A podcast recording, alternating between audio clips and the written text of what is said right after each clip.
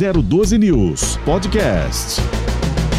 012 em Foco. Começamos nosso programa de hoje com um dado interessante sobre São José dos Campos. Você sabia que a cidade registrou um aumento de 22% no número de empresas abertas no formato MEI, que é o microempreendedor individual? Os dados são da Sala do Empreendedor e representam um comparativo com o mesmo período do ano passado. Olha, de 1 de março de, do, 1 de março de 2020 a 16 de 4 de 2021 foram 12.580 novas empresas.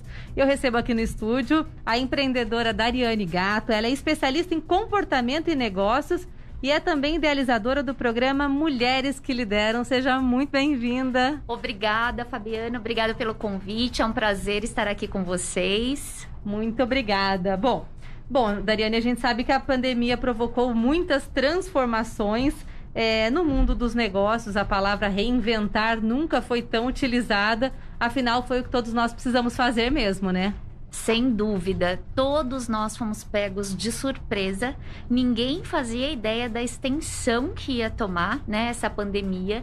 E nós vínhamos já passando por uma transformação nos negócios, numa desindustrialização, trabalhando nos processos de digitalização dos negócios. Os negócios estavam já caminhando para uma área mais tecnológica, para conseguir colocar as pessoas em contato com outras através de aplicativos, de tecnologia.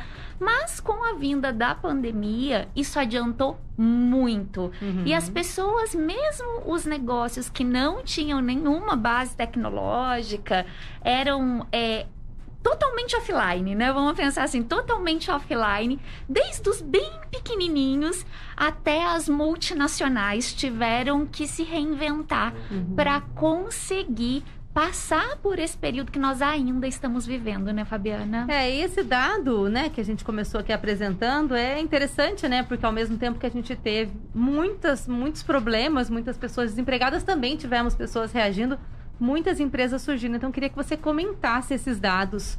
Tá, vamos lá. Então, essa abertura de empresa, principalmente de MEI, de tudo que eu tenho visto no mercado nesse último um ano, contato que eu tenho feito com muitas pessoas é, que empreenderam nesse último ano, não é só por opção. É também por necessidade que as pessoas estão tomando esse caminho. Como nós tivemos dentro desse período aí dos últimos 12, 14 meses, uma transformação muito grande nos negócios e algumas é, vagas de emprego foram fechadas, os negócios foram remodelados, as pessoas tiveram muita necessidade de ter uma renda, uhum. né? De conseguir se reorganizar, de usar aquilo que elas já sabiam, se ela tem algum talento, se ela tem, é, se ela tinha um plano B uma renda extra, muitos essa renda se tornou a primeira é dentro da sua casa, dentro do seu negócio. E essa abertura de empresa vai refletindo isso também. Essa necessidade da população de se reorganizar nesse novo cenário que a gente está vivendo. Dariane, você também deve ter ouvido muitos casos assim, mas eu conheço muitas mulheres que não trabalhavam, o marido perdeu o emprego, ela passou a desenvolver um negócio e essa renda se Foi tornou... o que segurou a família. Isso é muito legal, né? Uma valorização da mulher também muito bacana, né? Isso é muito legal, é uma valorização bem bacana. Não sei se você sabe ou não, Fabiana, mas 45% hoje, atualmente, dos lares brasileiros, eles já são, é, vamos pensar assim, sustentados financeiramente. Que legal. Como a primeira receita por mulheres, uhum. né? Dentro desse papel que elas têm desenvolvido. E isso dá é, essa conexão com o que você falou. As mulheres, ah, então eu tenho essa necessidade, eu vou lá e abro um negócio. E pela necessidade, as mulheres elas são muito criativas né? Elas conseguem criar soluções, principalmente quando elas têm foco aí a família, que elas querem ajudar a família, querem se reorganizar diante das situações. Então, o empreendedorismo feminino deu um boom aí nesse último ano. E bom, você também desenvolve um trabalho de mentoria, né? Tem contato com muitos empreendedores. Queria que você comentasse como é que foi naquele primeiro momento da notícia do isolamento social. É, a demissão para muitas pessoas foi a primeira opção, né, como empreendedor, demitir, fechar. Como que você percebeu esse primeiro movimento aí dessas pessoas que você acompanha? Fabiana, é, eu vou ser muito sincera com você. Né? Eu comento isso com as pessoas que eu, que eu me relaciono, que eu converso, que eu não tinha é, noção da extensão que nós passaríamos por isso por 14 meses, 24 meses. Eu acreditava na minha cabeça ingênua que isso seria resolvido nos seis meses. Sim. Né? Eu, pensava três. Você pensava. então eu tô. Então tá tudo bem. É, tá normal. Uns três meses a gente estaria tudo bem. Quando aconteceu isso, eu falei, bom, em seis meses eu acho que os órgãos públicos, as pessoas vão conseguir resolver essa situação. Então, vamos todos conseguir passar por isso com calma, né? Claro que vai ter empresa que vai fechar, claro que tem empresa que não tem organização financeira, não tem uma reserva, a empresa não aguenta, lá quebra. Tem pessoas que se desesperam quando elas veem uma situação e ao invés delas agirem para administrar os riscos, elas metem os pés pelas mãos e vira uma confusão. Uhum. Então a primeira reação que eu tive foi essa de ingenuidade, de achar que foram Sim. que seis meses estaria resolvido. Quando deu 30 ali, 60 dias que eu vi que o caldo foi engrossando mesmo, que o negócio foi piorando, na verdade, ao invés de melhorar, eu comecei a perceber que são dados já que a gente já trabalha muito tempo no Brasil. A gente sabe que o empreendedor brasileiro ele é muito do fazer antes de se planejar, antes Sim. de se preparar. É verdade. Né, para criar o um negócio. E com isso faz com que ele receba hoje e amanhã ele já não tem mais nenhum real no caixa, porque ele está fazendo dinheiro para a necessidade uhum. dele ali, o microempreendedor, que é o caso das MEIs. Sim. Né, que a gente está conversando aqui. Então ele vai fazendo essa sobrevivência aí do negócio. Quando é, eles começaram a perceber que realmente eu se estender, aí bateu o desespero. Então as pessoas começaram a ficar nervosas, né, estressadas com a situação, aí foram buscar empréstimos de linhas de financiamento pública que foram disponibilizados, mas a gente sabe que essas linhas de financiamento são muito difíceis da pessoa acessar, a pessoa Sim. ela tenta, né, mas são poucos aqueles que conseguem e tem todo o período de reação assim, até novembro, dezembro, eu acho que foi bem delicado. Só que, como tudo, ser humano tem um poder de adaptação muito grande, graças a Deus. E aí a gente foi aprendendo a lidar com isso, não sem sofrimento. Mas os empreendedores, pelo menos os empreendedores, os empresários que eu acompanho, fui aprendendo a lidar com isso, sofrendo, tendo problema sim com a empresa, mas entendendo que não é um cenário passageiro que está acontecendo só agora. A gente vai ter que aprender. Alguns né? setores foram muito prejudicados, né? Como bufês infantis, né? restaurante, né? restaurante. Alguns segmentos assim tiveram muito, estão com muito mais dificuldade, né? Sim. Cenários muito beleza, complicados, beleza, né? Salões de beleza, clínicas de estética é, restaurante, lojas. Eu tenho clientes que são franqueados de redes em shopping. Uhum. Então, os shoppings, eles acabaram sofrendo um baque. E essas lojas também. Então, empresas que tinham faturamento aí é, de 200 mil, 300 mil por mês, elas vieram para um faturamento de 20 mil, 30 mil por mês. É, é 10 vezes menos. E aí a pessoa realmente se desespera com razão, né, Fabiana? É. Vamos combinar que é um cenário que a pessoa fica, ai meu Deus, e agora? E agora uma mudança importante também foi a forma de se relacionar com o cliente. Queria que você comentasse isso também. Nem todo mundo estava preparado, mas todo mundo precisou mudar a forma de se comunicar com o seu cliente, independente do segmento, né? Sim, no, no, a pessoa não teve a opção de, ah, eu gosto ou não gosto. É. Tiveram algumas pessoas que se adaptaram mais rápido ao uso da tecnologia, né? Então, delivery em todos os setores, delivery em todos os setores, eles acabaram entrando que é a questão da pessoa pedir, alguém entregar. É, dentro do, dos shoppings, por exemplo, a gente vê a questão do drive-thru, né? Eu recebo várias mensagenzinhas. Ah, sua loja predileta está com o drive-thru aberto aqui. Nas primeiras, você fala, gente, o que está acontecendo? Então, eles começaram a aprender a vender por meios de grupos no WhatsApp, a criar relacionamento com outras pessoas. O marketing de influência também uhum. aumentou muito, né? Que é usar influenciadores que possam é, divulgar aquele serviço, que possam mostrar aquele serviço. Então, é, foi uma reorganização, está sendo, né, Fabiana? É, e é interessante que essa forma de se relacionar mais próxima era mais comum dos pequenos negócios. E de repente você estava ali no WhatsApp com uma grande marca que você nunca imaginou ter um contato tão próximo, né? Isso aconteceu muito também. Então, as grandes marcas também tiveram ó, que aprender com os pequenos, né? Sim, tiveram várias empresas que começaram, inclusive adotaram venda direta, uhum. né? Durante esse período, empresas grandes com potencial de faturamento imenso que adotaram venda direta por conta dessa necessidade de relacionamento. Como é, todas essas questões impactaram muito em ponto de venda, que é estar no local físico, ter alguém para você se conectar ou ter um atendimento mais humanizado, falar com a pessoa, entender a necessidade da pessoa e esperar o retorno, porque na tecnologia todo mundo quer tudo muito rápido, mas às vezes não responde tão rápido assim. Então, é ter essa conexão, mas respeitando o tempo do outro ali, entender que a gente está passando por um momento diferente. Tem pessoas que não sabiam usar a tecnologia e tiveram que aprender rapidinho, né? Se virar uhum. nos 30 ali para conseguir fazer uma entrega. E as pessoas foram se adaptando. Tem estudos que falam que a gente avançou 10 anos. Então, é isso que eu queria disso. saber de você. É, o que, que disso tudo, nessa forma de se relacionar com o cliente, o que, que você acha que vai ficar Olha, depois da pandemia?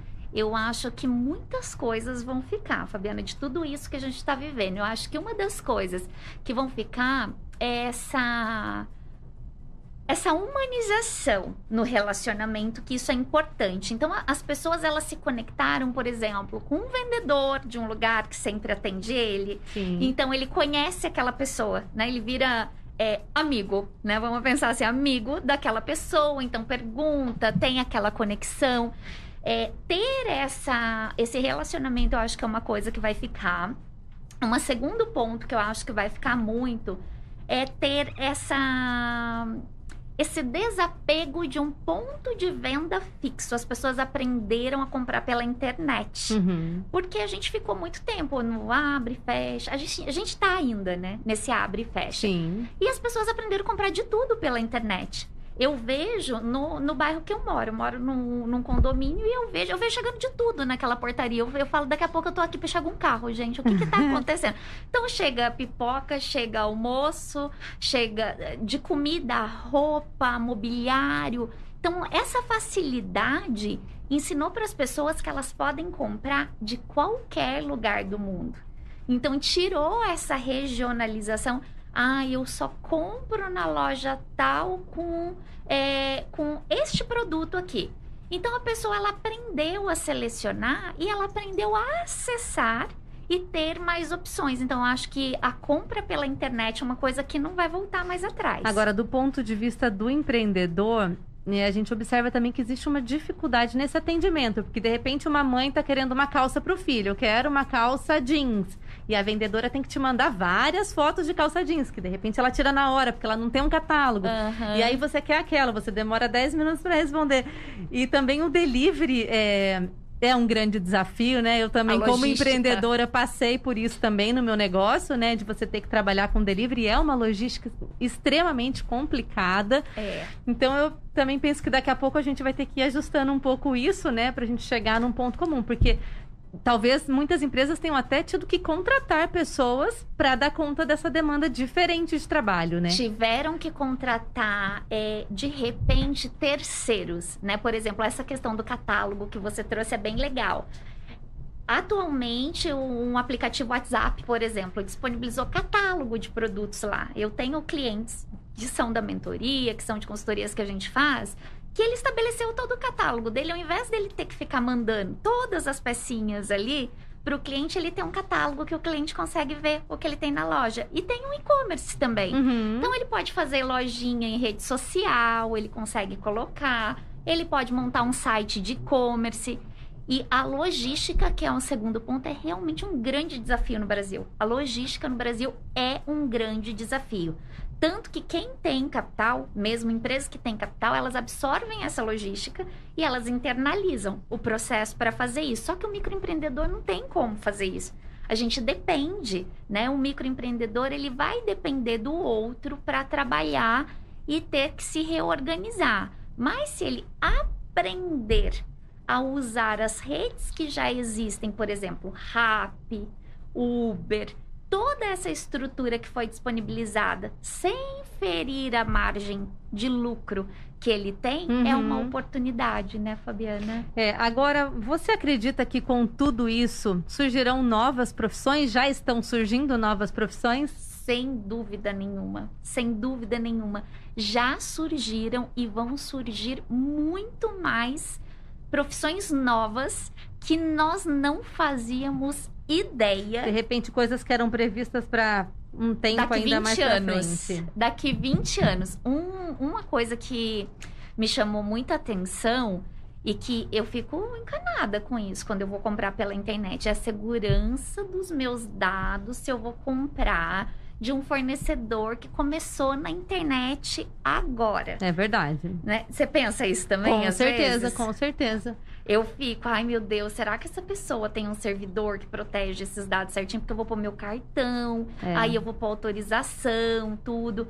E já tem profissionais que estão se especializando ainda mais nessa área de cibersegurança, de dados e que prestam serviço para terceiros, por exemplo, para empreendedores que são menores, que é uma mão de obra cara, né, Fabiana? Que não dá para pessoa às vezes internalizar se a empresa é menorzinha, se ela é Uhum. pequena, que a gente sabe que empresa pequena sofre com orçamento, sofre para conseguir fazer as coisas, aí tem que se adaptar correndo, é, é aquela dor que o empreendedor tem de falar, gente, como é que eu vou fazer para pagar tudo isso que eu tenho que fazer para o negócio dar certo e ainda sobrar alguma coisa? Então tem questão de novas funções. O social media Uhum. né? É um, pra, um papel que cresceu muito nesse último ano, porque ou você tá na internet ou seu negócio nem existe.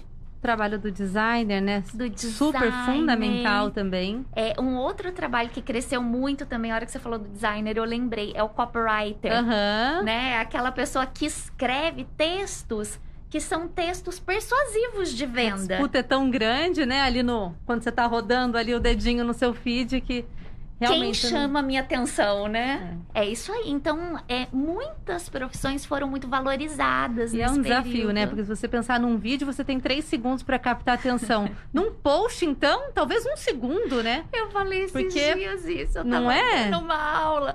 Eu falei, olha, gente, o negócio é o seguinte, meus queridos, um negócio que eu dava em 18 horas, eu tenho que dar em 15 segundos. É. Se vocês não conseguirem assistir um negócio de 15 segundos, eu não sei mais como é que eu vou falar com vocês. É. A gente tem que ir reduzindo, reduzindo. E, e fica assim um pedacinho de nada. Porque as pessoas estão aceleradas, ansiosas, que o contato com a tela, o contato com essa avalanche de informação também tem os pontos positivos que a gente está falando, né? Que é ter essa abertura imensa de mercado e de opção, mas também tem pontos de atenção para a saúde, né, Fabiana? Uhum. É, ainda é, é muito delicado. E a gente fica mesmo nesse meio, né? De eu quero abrir meu comércio, mas eu também tô preocupado com o que tudo tá acontecendo. É muito, a gente fica muito dividido. E como você falou, hoje nós não sabemos se semana que vem estaremos com o nosso comércio aberto, né? Exatamente. Aí entram questões exatamente. psicológicas, entra uma série de coisas. Que lições você tira de tudo isso que a gente está passando? E você, né, vivencia muito de perto o empreendedorismo. Muito. Uma lição que, que para mim vai ficar assim para sempre se eu viver 100 anos é que a gente não pode contar com a proteção externa. Né, assim, a esperar, que foi a minha ingenuidade lá de esperar que em seis meses estaria resolvido. Sim. É, uma das minhas empresas eu tive que passar ela para o digital durante esses seis meses.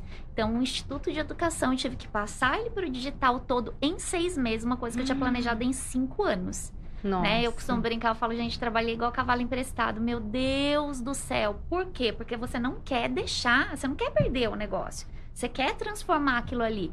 Então, não dá pra gente contar que as situações vão ser resolvidas rápidas, né? Que a gente vai ter uma agilidade na resolução. A gente tem que contar com a nossa capacidade de ser resiliente e criativo diante das situações. Então, se desenvolver é muito importante a gente conversar com as pessoas e contar de verdade o que a gente está passando, porque às vezes a, a, pessoa tem vergonha. Né? Ela fala, ah, eu não vou contar que eu estou passando essa dificuldade, que está acontecendo isso no meu negócio, mas quantas conversas eu tive durante esse um ano que quando eu estava com alguma dificuldade, ou alguma das pessoas, por exemplo, lá do Mulheres que Lideram, a gente está em quase 300 mulheres ah. Eu querer que você fale bastante sobre ele. é uma delícia. A gente falava, gente, e aí, como é que estão as vendas no seu negócio? O pessoal falava, ai, tá assim, A gente discutia. Então a gente, é, como cada isso uma é bom, né? Você tava... poder ter com quem contar e compartilhar a sua dificuldade. Porque quando é você vê que o outro importante. também tá na mesma é muito é uma importante. É uma força muito grande, né? É, porque a pessoa, às vezes, ilhada, ela fica com medo de que o outro. Ela fica com medo de ser só com ela e ela estar fazendo alguma coisa errada quando é algo geral que todos nós estamos passando. E se a gente se ajuda, cria soluções conjuntas, de repente cria parcerias, isso ajuda todos nós, né, Fabiana? É. Então, criar parcerias, ser criativo, entender que às vezes não é que a gente está fazendo errado, é que a situação tá ruim mesmo. É, né? é tá verdade. tudo bem. E deixa eu te falar, nosso tempo está chegando ao fim, mas eu não quero terminar sem você falar sobre Mulheres que Lideram, um projeto sensacional que tem feito a diferença na vida de muitas mulheres, né? É o projeto Mulheres que Lidera, ele é, é, é, uma filha da pandemia. Não, deixa eu te interromper um pouquinho. Se vocês vissem os olhos dela brilhando para falar do Mulheres que Lideram. o olhinho, é. né? Que legal, é, né? É, eu amo, sou apaixonada. Eu sou suspeita para falar igual a mãe, né? Que você olha a criança e fala, ai, como meu filho é lindo. É. então é um projeto muito bacana. Nasceu na pandemia, logo no início, porque muitas pessoas começaram a me procurar com dificuldade. E não dá para ajudar todo mundo. E a filosofia da nossa comunidade é uma ajuda a outra. Então nós temos 280 mulheres que se ajudam eu, eu consigo auxiliar, consigo ajudar. Então, o compromisso de levar educação gratuita para as pessoas, promover rodadas de negócio entre as empreendedoras, elas fazem bastante negócio entre elas, né? Se conectam, fecham negócio no Brasil inteiro, porque é 100% digital. Então, elas se conhecem, fazem parcerias, se ajudam, dividem problemas que elas estão vivendo. É uma rede de apoio que se formou muito forte e no ambiente de segurança onde essas pessoas conseguem compartilhar. Confesso que tomou uma proporção maior do que eu esperava também. Uhum. Eu esperava criar um grupo local e quando eu vi foi chegando mulheres do Brasil inteiro. Eu falei, gente, né? Como é que isso acontece? Mas é um projeto lindo, 100% gratuito para participar para qualquer mulher que seja empreendedora. Ah, então aproveita e fala como fazer parte, quais são os contatos. Falo sim. Para fazer parte, vocês podem entrar no Instagram, arroba o arrobinha do, do Instagram é MQL, underline, mulheres que lideram. Certo. E lá tem todas as informações, o link de acesso para participar da comunidade no Telegram. Tá ótimo. Olha, muito obrigada. Foi muito gostoso conversar com você. Um assunto que eu também adoro falar. Então, obrigada pela sua presença e parabéns pelo seu trabalho. Muito obrigada, Fabiana. Eu passaria o dia conversando com você. Ah, obrigada. Eu também. Muito legal. Obrigada, viu? Bom, a gente vai para um intervalinho rapidinho e daqui a pouco vamos falar sobre o marco legal das startups, uma, um projeto de lei aí bem interessante para esse mundo dos negócios. Até mais. Agora vamos conversar sobre o marco legal das startups, aprovado nesta semana semana na Câmara e no Senado. O projeto de lei segue agora para a sanção do presidente da República, o que deve acontecer até o dia 26 de maio. Eu recebo agora, via Skype, o deputado estadual Sérgio Vitor, que tem como principal pilar do mandato o empreendedorismo. Deputado, muito obrigado pela disponibilidade. Bom, existem várias definições de startup. Eu vou trazer aqui um conceito utilizado pelo Sebrae. Uma startup é um grupo de pessoas à procura de um modelo de negócios repetível e escalável, trabalhando em condições de extrema incerteza. Você concorda com essa definição, deputado? Olá, Fabi, bom, bom dia. dia. Obrigado, Obrigado pelo, convite. convite. É, bom, dia bom, dia a todos, aí, ouvintes da 012 News. É, é, olha, olha, a definição, a definição é, sempre é sempre complexa, complexa né? né? Então, então eu, eu acho, acho, que é razoável a definição. Hoje, a definição, a definição que está na lei, ele trata, de organizações empresariais que é, nascentes em operação recente, recente né? né? mas que diz respeito é, à inovação aplicada no modelo de negócio ou no, no seu produto e serviço. Né? Então, diz respeito à inovação. Ele fala também o seguinte, ó, as startups são empresas com até 10 anos de constituição, esse era outro debate, né? Uma startup, pode ter uma startup de 20 anos? Eles definiram que o limite é 10 anos e com receita bruta de até 16 milhões. Então, dentro da lei, a, a definição está um pouquinho diferente, mas é, os conceitos são similares, né? O desafio de você restringir um conceito numa lei é que se você for muito restrita, você acaba deixando startups de fora, modelos de negócio de fora, ou se você for muito ampla, talvez não atenda o objetivo, né? A gente vai ver ao longo do tempo se, se essa definição aí vai ser o melhor do a melhor a melhor a ideal, né? Marco legal das startups, a aprovação na Câmara e no Senado foram recebidas com bastante entusiasmo nesse setor, então eu gostaria que você comentasse os principais aspectos desse projeto de lei. Legal. Bom, o grande objetivo era dar mais segurança jurídica e incentivar a inovação, né? Então, alguns pontos importantes. Eles tocaram no ponto de investidor anjo, que é aquele investidor inicial, né, que faz uma grande aposta ali naquela empresa é, ou naquela startup para que eles consigam é, evoluir. Então, ficou mais seguro para o investidor anjo. Eles separaram, né, o aporte é, do investidor anjo não tem mais responsabilidade legal sobre a empresa. Isso fica com os sócios, né? Então, ele entra apenas como investidor e isso está de acordo com as melhores práticas é, internacionais. O investidor não assume as responsabilidades pela empresa numa eventual falência ou num eventual processo é, trabalhista, por exemplo, né? É, um dos mais importantes para mim é o sandbox regulatório. O que é o sandbox? Né? Uma caixinha de areia. Agora as startups vão ter um ambiente regulatório experimental. Então, é, eles vão é, é, um conjunto de condições diferenciadas para que as startups tenham mais facilidade para inovar, né?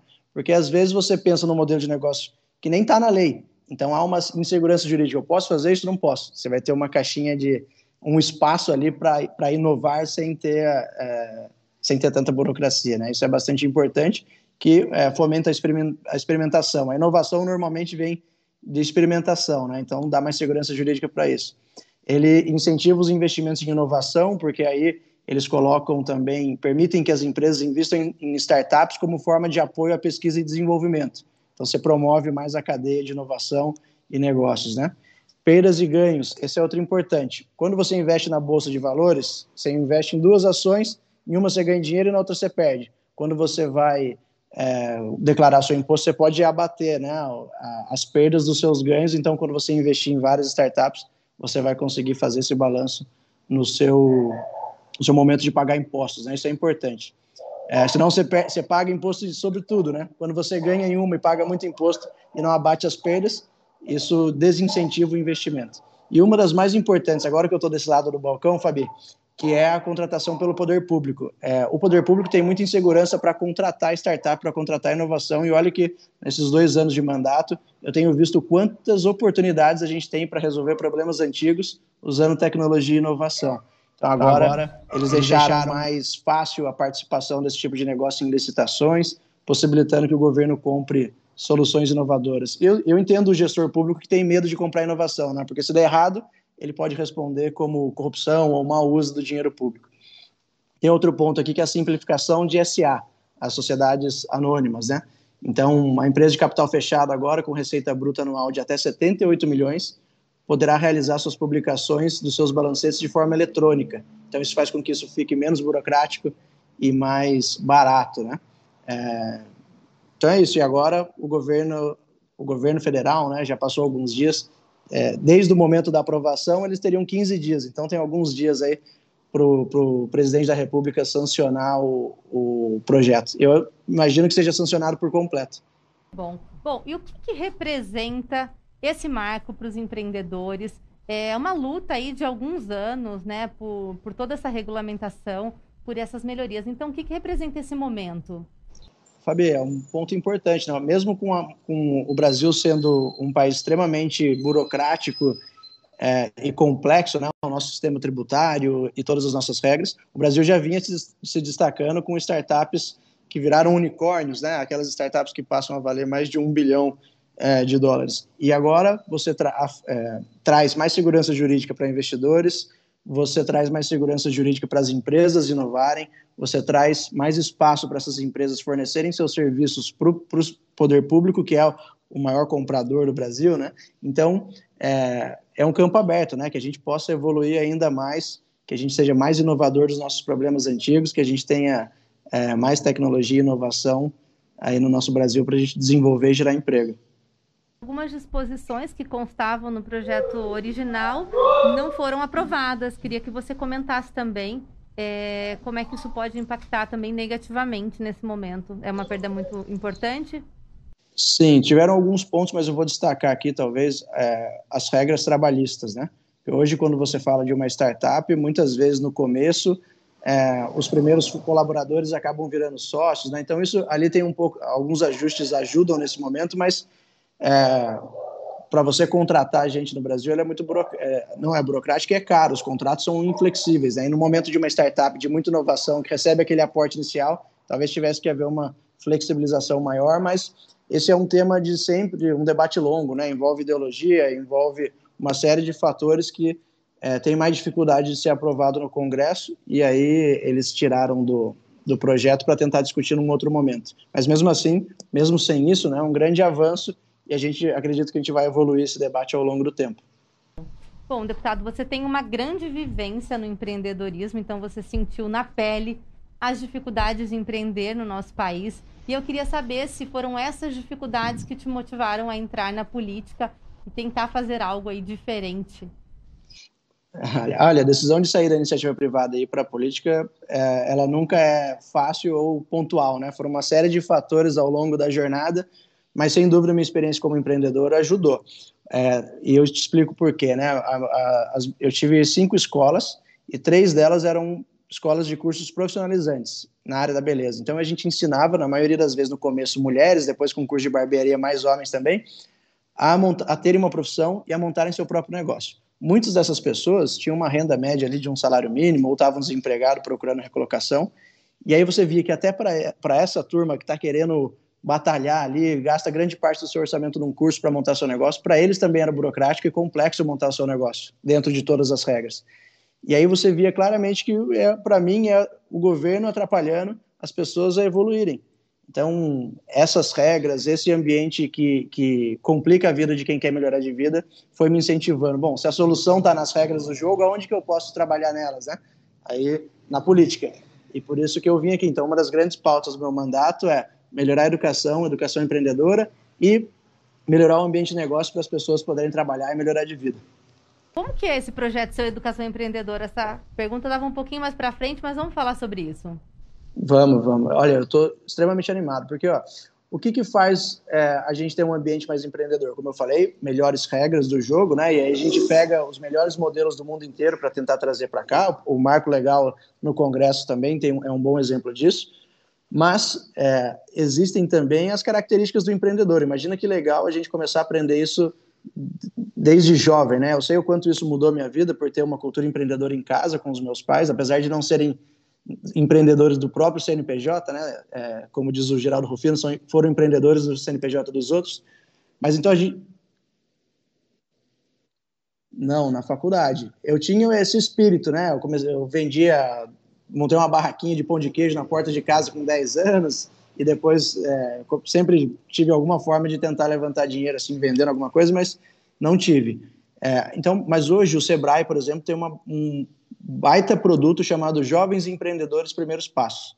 Ele, o, o, Sebrae já é subsidiado pelo Sistema S, né? Então, eu tenho incentivado os municípios da nossa região a implementarem esse programa na sua escola. O Sebrae capacita a rede municipal né, que aí pega ensino fundamental, para incluir tópicos e matérias e um método de empreendedorismo junto com as matérias tradicionais. Então você começa a despertar aquelas características do empreendedor já no jovem. E aí no ensino médio, que é onde eu atuo, que normalmente é responsabilidade do Estado, é, você tem espaço na grade curricular para as eletivas e o Sebrae também tem uma matéria eletiva de empreendedorismo e a gente está tentando levar isso para as 339 escolas estaduais da nossa região aqui metropolitana do Vale do Paraíba, litoral e serra, né? Então, expectativa aí de vocês conseguirem colocar tudo isso em prática? Eu não tenho dúvida que a gente vai conseguir, porque tem sido, bom, o, o, na rede municipal ela é um pouco mais complexa porque depende da decisão do município. Então, eu tenho sido um incentivador. É, Cachoeira Paulista topou, Taubaté topou, Tremembé topou. Então, eu estou indo né, conversar com os prefeitos. Quando a gente destina uma emenda para a cidade, a gente pede uma contrapartida do bem, que é implementar o JEP. Na, no estadual, os diretores estão tendo adesão muito fácil. Então, a gente já está com mais de 30 escolas aguardando o treinamento do Sebrae.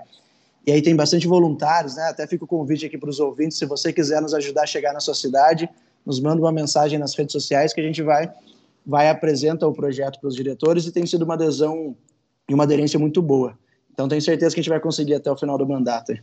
Bom, é, na, a pandemia provocou uma aceleração digital né, é, enorme e nós tivemos avanços muito importantes que certamente vão continuar depois da pandemia. Eu queria que você dissesse, pontuasse aí os principais benefícios e eventuais problemas desse rápido avanço que nós tivemos. Olha, os benefícios são que você amplia o seu mercado, né? Então, qualquer empresa que passa a vender digitalmente, dependendo do seu produto e serviço, você começa a vender ou tem possibilidade de vender para o mundo inteiro, né? Vou dar um exemplo. Semana retrasada eu fiz uma live aqui com uma cabeleireira reconhecida aqui em Taubaté e ela falou, olha, durante a pandemia, por muito tempo eu estava com o salão fechado e eu comecei a prestar consultoria online e recebi indicações, atendi até clientes da Europa. Então, hoje ela tem um mercado de brasileiros na Europa que fazem uma consultoria capilar via internet com ela. Então, olha que legal, tá recebendo em euro aqui de Taubaté.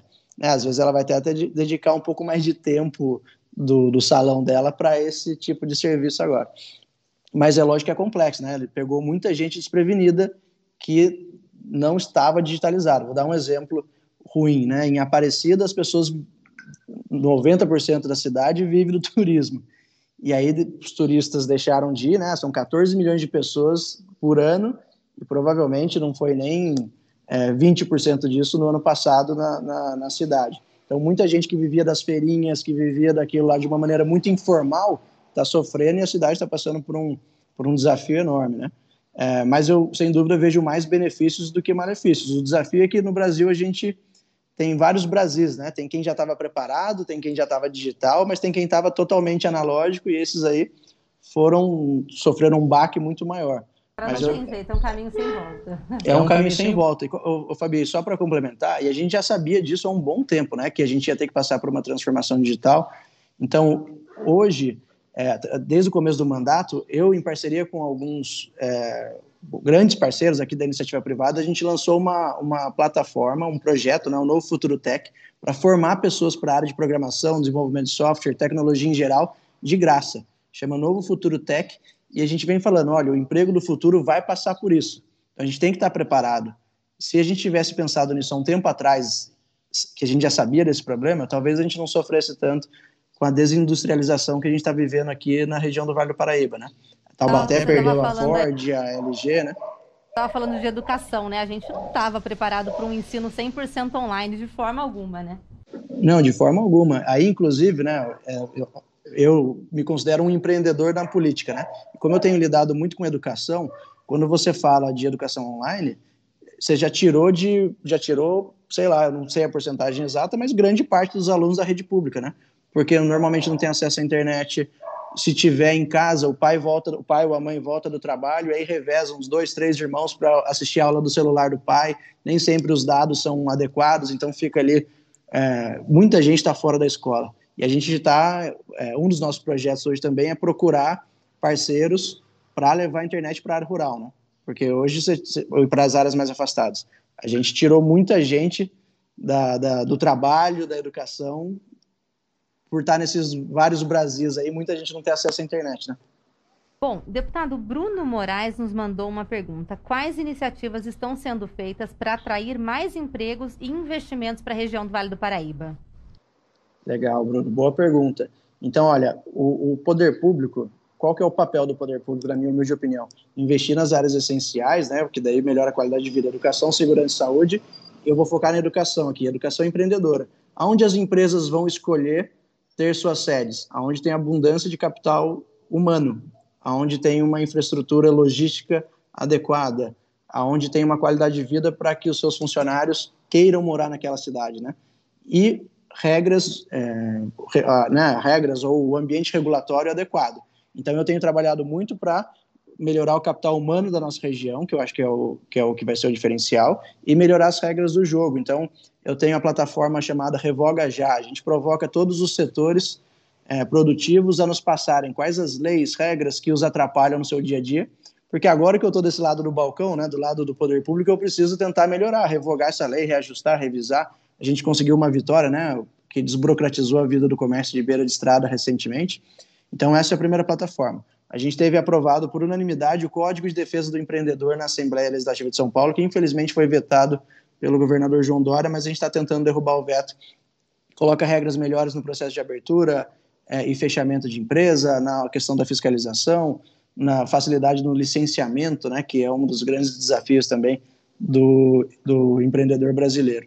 Então a gente tem trabalhado em, em todas ser colocado essas, em pauta novamente? Perdão, desculpa, Fabi, cortou. Novamente? Olha, agora agora ele é político, né? A gente está discutindo com o governo direto para, já que derrubou o veto, apresente eles então o projeto, né? Porque eles estavam na mesa também. Foi um veto político, né? porque a gente, a gente atuou bastante contra aquele aumento de imposto que teve no governo do estado no ano passado, e o projeto nosso estava na mão do governador para ser sancionado ou vetado no mesmo momento.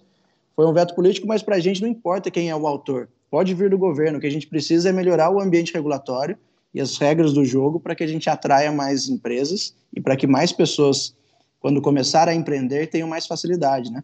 No Brasil, a gente, tem, a gente sofre do empreendedorismo por necessidade, né? que é, especialmente agora, no momento de crise, que muita gente está mandando embora, como eu falei, LG, Ford e várias empresas quebraram, essa pessoa pega a rescisão ou ela sai, está desempregada e monta um MEI, monta um CNPJ para se virar. Isso é bom? Sim, mas se a gente tivesse, né, se a gente fosse empreendedores por oportunidade, seria melhor. E se a gente tivesse regras do jogo melhores, ou pessoas mais capacitadas desde a infância ali para ser empreendedores, talvez a gente tivesse um resultado melhor, né? Acredita que a maior parte dessas empresas que estão surgindo aí por necessidade, elas tendem a permanecer ou você acha que elas têm vida curta? Olha, aí vai depender muito do preparo do empreendedor e também se ele acertou no mercado, né? É, a gente, eu vejo com frequência, por falta de uma análise mais crítica do plano de negócio, por falta de uma análise do mercado, vendo, vendo, vejo gente abrindo, gastando muito dinheiro, não se atentando ao fluxo de caixa, ao capital de giro, então, depende da competência, depende do mercado. É, espero que a gente tenha mais sucesso. Né? Por isso que eu estou sendo tão atuante com relação a tentar trazer essas questões empreendedoras, matérias empreendedoras, já no começo do nosso aprendizado. Né? As maiores dificuldades que você encontra é, são questões políticas mesmo, partidárias, ou você acha que ainda é falta de uma cultura, de uma visão mais à frente em relação ao empreendedorismo?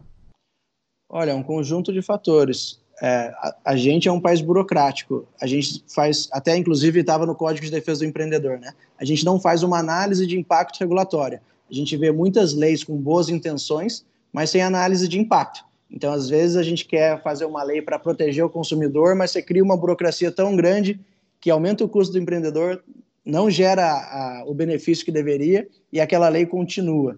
É, a gente tem várias, né, o processo de abertura de empresa, por exemplo, ou de licenciamento. Às vezes ele é muito moroso, você não tem um prazo de resposta do poder público. Às vezes você faz o investimento, mas a licença não chega. Você fica três, quatro, cinco meses. A gente vê casos aqui de um ano, dois anos, esperando uma licença da CETESB, por exemplo, mesmo tendo entregue, entregue toda a documentação. Então, é, o ambiente regulatório, sem dúvida, ele é o que, tá, que o poder público pode fazer mais rapidamente para que a gente melhore o ambiente de negócio. É, e aí o capital humano ele é um investimento de longo prazo, né? Melhorar nossa educação básica, melhorar é, o, o, os nossos indicadores de aprendizagem para que a gente forme pessoas mais preparadas para o futuro, né? Sérgio, que outras lições que a gente tem que tirar da pandemia, é, né, focado obviamente no, no mundo dos negócios, coisas que não devemos esquecer e não devemos deixar para trás quando a gente chegar aí no pós-pandemia? Olha, são várias lições, né? é, em termos de, também de resiliência, é, disciplina, é, otimismo, mas se eu pudesse definir uma que eu tenho falado em vários lugares que eu visito, é assim, você viu muito os empreendedores se unindo para buscar soluções em conjunto, seja para discutir o Plano São Paulo nas medidas restritivas, seja para conseguir discutir boas práticas. Então, essa união da iniciativa privada, pensando no futuro, pensando né, é, em resolver as agendas comuns, a gente não deveria perder. Porque muitas vezes a gente fica refém do poder público e, para mim, qual que é o papel do poder público, né? É, deveria ser é, criar um ambiente favorável para que as pessoas possam empreender, investir mais, gerar mais emprego. Então, essa agenda empreendedora é, dessas associações de por necessidade, né, deveriam continuar. E aí os, sei lá, donos de academia, os, os comerciantes, todo mundo que se uniu deveria manter isso e deixar uma agenda mais clara. Porque é, eu era empreendedor e reclamava muito, mas quando eu cheguei aqui na, como deputado estadual, você não sabe qual é a agenda de desenvolvimento econômico do Vale do Paraíba. Eu estou tentando desenhar para que quando eu vier pedir voto para vocês de novo, ou quando os outros políticos vierem pedir voto, que a gente saiba, ó, você está comprometido com essa agenda clara de desburocratização, de investimento, de fomento ao turismo, que é a nossa vocação, fomento à inovação. Então seria mais legal a gente ter um plano regional, aí uma agenda mais clara dos pleitos da iniciativa privada para a gente resolver mais rápido esses problemas antigos, né? A gente ainda está vivendo a pandemia sem data para terminar. Sabemos que os impactos no comércio estão sendo é muito grandes, né? O comércio está sofrendo demais nesse momento. Uhum. Você consegue assim fazer uma perspectiva de quanto tempo o comércio vai demorar para se restabelecer? Porque por mais que tenham conseguido empréstimos, essa conta vem lá na frente, né? Quanto tempo você acha que a nossa economia vai se estabilizar e o comércio consegue uma estabilidade novamente? Olha, apesar de ser economista e comerciante, eu não sei te dizer, adoraria saber essa resposta, porque a gente está vivendo um momento muito é, imprevisível, né?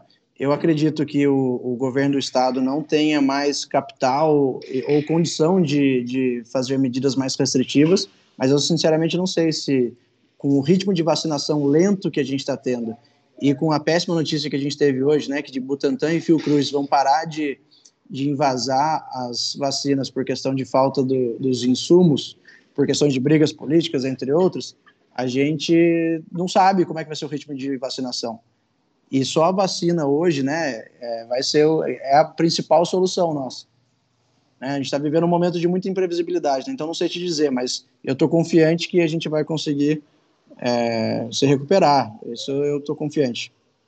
Então, assim, a gente está chegando ao fim, mas eu quero que você deixe essa palavra aí de otimismo, esse apoio para os empreendedores que estão nos ouvindo e estão passando por dificuldades, mas precisam enxergar aí boas perspectivas também. É isso, pessoal. Bom, eu como empreendedor também, né, eu tento focar nas variáveis que estão sob meu controle.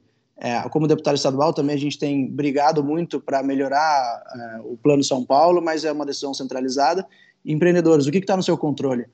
Conversem com os amigos, procurem boas práticas, entendam quem conseguiu da sua área é, desenvolver um bom, uma boa forma de lidar com a pandemia e não desistam, né? A gente não tem, a gente não tem plano B. Então vão para cima e continuem firmes aí. Eu sei que é um momento difícil, eu sei que está todo mundo com raiva de todos os né, dos políticos. Aí, infelizmente, a gente teve líderes ruins aí para lidar com a pandemia, mas o que depende de você, você tem que estar tá fazendo e fazendo bem feito. Então, é, se precisar, procure ajuda, não tenha vergonha de, de falar isso e se mantenham firmes aí. Que vai passar, tudo vai ficar bem frente, com certeza. Uhum. Bom, muito obrigada pela sua participação. É, vamos continuar aí acompanhando o seu trabalho, acompanhando o que está por vir aí em relação à pandemia. Muito obrigada também a você que nos acompanhou nessa entrevista. Fique agora com o Jornal 012. 012 News Podcast.